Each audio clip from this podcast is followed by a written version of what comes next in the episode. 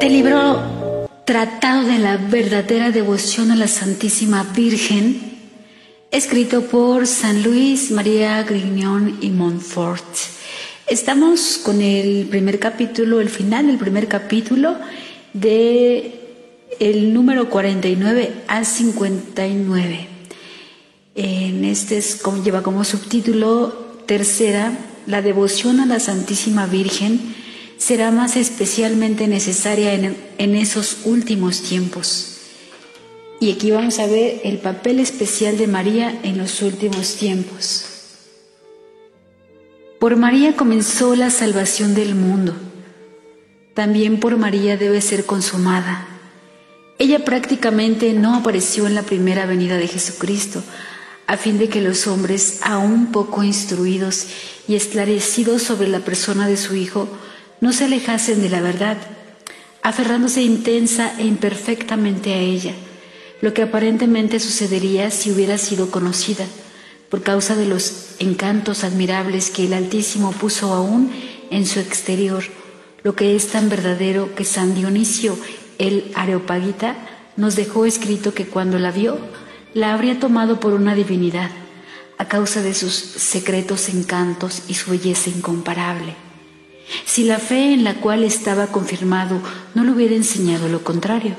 Pero en la segunda venida de Jesucristo, María debe ser conocida y revelada por el Espíritu Santo, para que por su intermedio sea mejor conocido, amado y servido Jesucristo. No subsistirán más las razones que lo llevaron a ocultar a su esposa durante su vida y a no manifestarse a su propósito, sino raras veces desde que se predicó el Evangelio. Dios quiere entonces revelar y descubrir a María, la obra prima de sus manos, en estos últimos tiempos, porque ella se ocultó en este mundo, colocándose más bajo que el polvo por su profunda humildad, habiendo obtenido de Dios, de sus apóstoles y evangelistas, que de ella nada fuese manifestado. 2 porque siendo la obra prima de las manos de Dios, tanto aquí abajo por la gracia como en el cielo por la gloria, quiere en ella ser glorificado y alabado en la tierra por los mortales. 3. Como ella es la aurora que precede y descubre al sol de justicia, Jesucristo debe ser conocida y vista para que también Jesucristo lo sea. Cuarto, siendo María el camino por el cual Jesucristo vino a nosotros la primera vez, ella lo será también cuando venga la segunda, aunque no de la misma forma. Quinto, siendo ella el medio seguro y la vía recta e inmaculada para ir a Jesucristo y encontrarlo perfectamente, también por ella lo han de hallar las almas santas que deben resplandecer en santidad. El que hallare a María hallará la vida. Proverbios 8:35. Es decir, a Jesucristo que es el camino, la verdad y la vida. Juan 14, 6. Pero no se puede encontrar a María cuando no se la busca. No se puede buscar cuando no se la conoce. Pues no se busca ni se desea un objeto desconocido. Es necesario entonces que María sea más conocida que nunca para el mayor conocimiento y gloria de la Santísima Trinidad. Sexto, María debe brillar más que nunca en misericordia, en fuerza y en gracia. En estos últimos tiempos, en misericordia para reconducir y recibir amorosamente a los pobres pecadores y desviados que se convertirán y volverán a la Iglesia Católica, en fuerza contra los enemigos de Dios, los idólatras, cismáticos, mahometanos, judíos e impíos obstinados, quienes se revelarán de forma terrible seduciendo y haciendo caer, sirviéndose de promesas y amenazas a todos aquellos que les fueren contrarios. En fin, ella debe resplandecer en gracia, animando y sosteniendo a los valientes soldados y fieles servidores de Jesucristo, que combatirán por sus intereses. Séptimo, por último, María ha de ser terrible para el diablo y sus secuaces, como un ejército formado en batalla, principalmente en estos últimos tiempos, pues el diablo sabiendo perfectamente que le queda poco tiempo y mucho menos que nunca para perder a las almas, redobla sus esfuerzos y combates y ha de suscitar rápidamente crueles persecuciones, poniendo terribles acechanzas a los fieles servidores e hijos de María, a quienes con más dificultad les cuesta vencer. Es principalmente de estas últimas y crueles persecuciones del diablo que aumentarán cada día hasta el reino de Anticristo, de las que se debe entender la primera y célebre predicción y maldición de Dios, fulminada contra la serpiente en el paraíso. Es el propósito de explicarlo aquí para la gloria de la Santísima Virgen, salvación de sus hijos y confusión del diablo.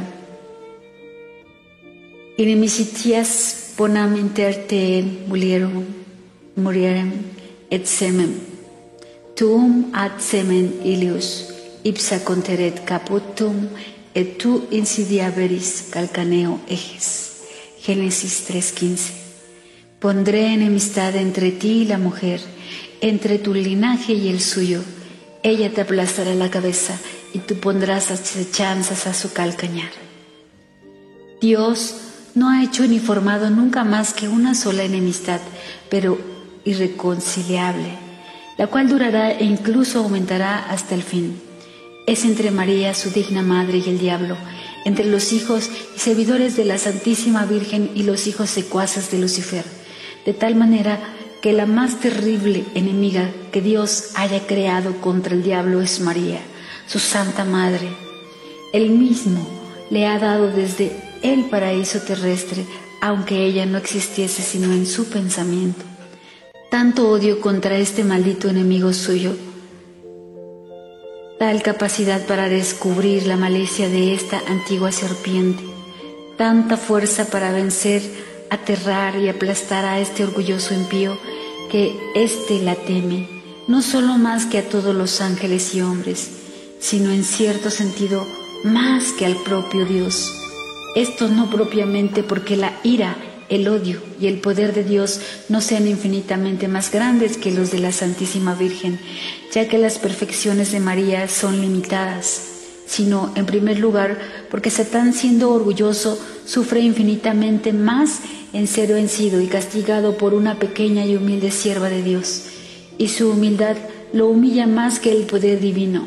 En segundo lugar, porque Dios ha otorgado a María tan gran poder contra los diablos que más temen ellos, como a menudo han sido obligados a confesar a pesar suyo por la boca de los posesos, uno solo de sus suspiros en favor de cualquier alma, que las oraciones de todos los santos y una sola de sus amenazas contra ellos, que todos los otros tormentos. Lo que Lucifer ha perdido por orgullo, María lo ganó por su humildad.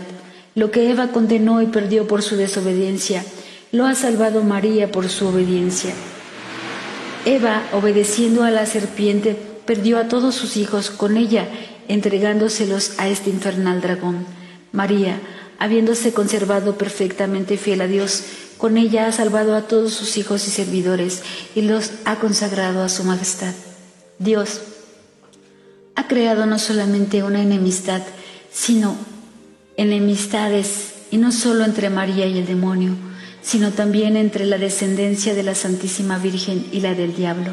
Es decir, Dios ha puesto enemistades, antipatías y odios secretos entre los verdaderos hijos y servidores de la Santísima Virgen y los hijos y esclavos del diablo. Por esta razón, ellos no se aman mutuamente, ni tienen correspondencia interior unos con otros.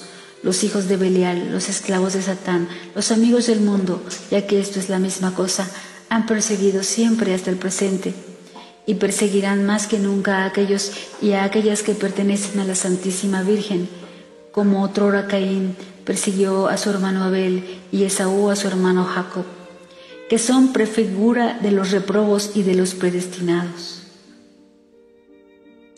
Pero la humilde María obtendrá siempre la victoria sobre este orgullo y de manera tan rotunda que ella le aplastará la cabeza en la cual reside su orgullo. Ella descubrirá siempre la malicia de la serpiente, haciendo claras sus malicias infernales, disipará sus consejos diabólicos y librará a sus fieles siervos hasta el fin de los tiempos de sus garras crueles. Pero el poder de María sobre todos los diablos brillará particularmente en los últimos tiempos, en que Satán pondrá acechanzas a su talón, es decir, a sus humildes esclavos y a sus pobres hijos que ella suscitará para hacerle la guerra. Ellos serán pequeños y pobres según el mundo, y rebajados delante de todos como el talón, hollados y perseguidos, como el talón lo es en relación a los demás miembros del cuerpo. Pero a cambio de ello, serán ricos en gracias de Dios, que María les distribuirá abundantemente grandes y de santidad relevante delante de Dios. Superiores a toda criatura, por su celo inflamado y tan fuertemente apoyados en el socorro divino, que con la humildad de su talón, en unión con María, aplastarán la cabeza del diablo y harán triunfar a Jesucristo. 2. Los apóstoles de los últimos tiempos.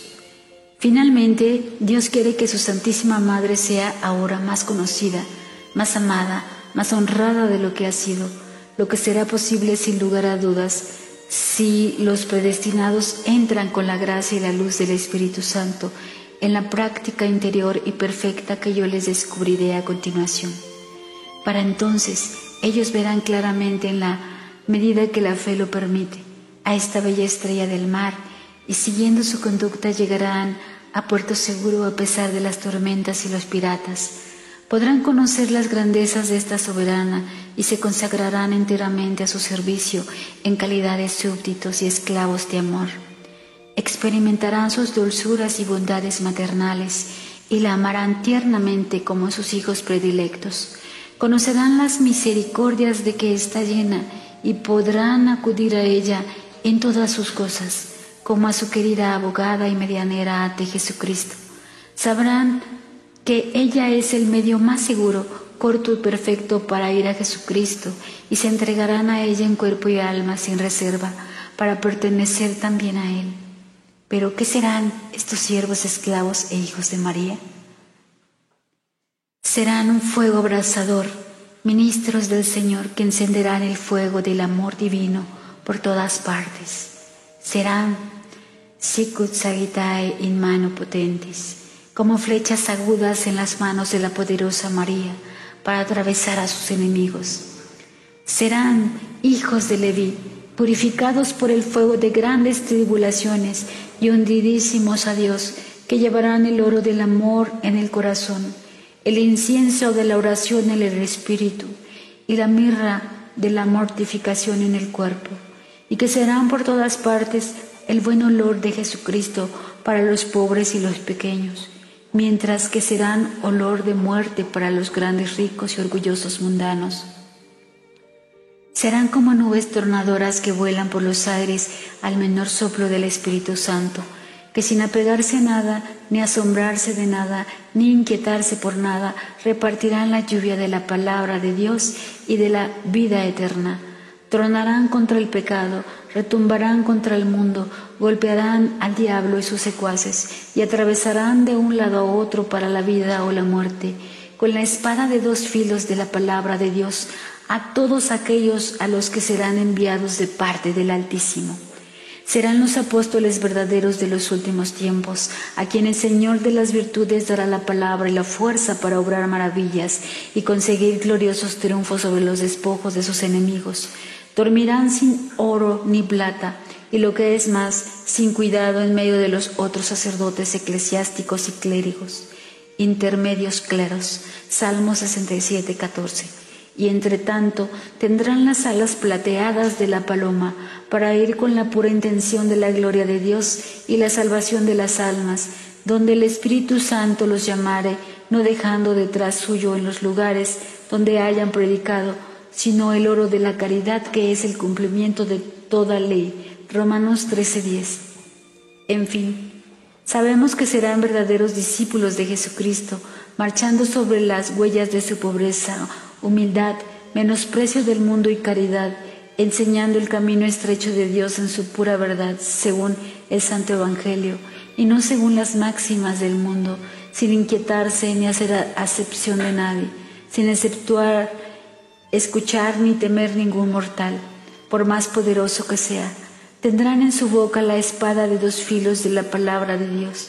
Llevarán sobre sus espaldas el estandarte ensangrentado de la cruz, el crucifijo en la mano derecha, el rosario en la izquierda, los sagrados nombres de Jesús y de María sobre su corazón y la modestia y mortificación de Jesucristo en toda su conducta. He aquí, los grandes hombres que vendrán, que serán hechos por María, siguiendo las órdenes del Altísimo, para extender su imperio sobre los de los impíos, idólatras y mahometanos. ¿Cuándo y cómo será esto? Solo Dios lo sabe. A nosotros solo nos corresponde callar, rogar, suspirar y esperar expectans expectavi. Salmo 39, 2.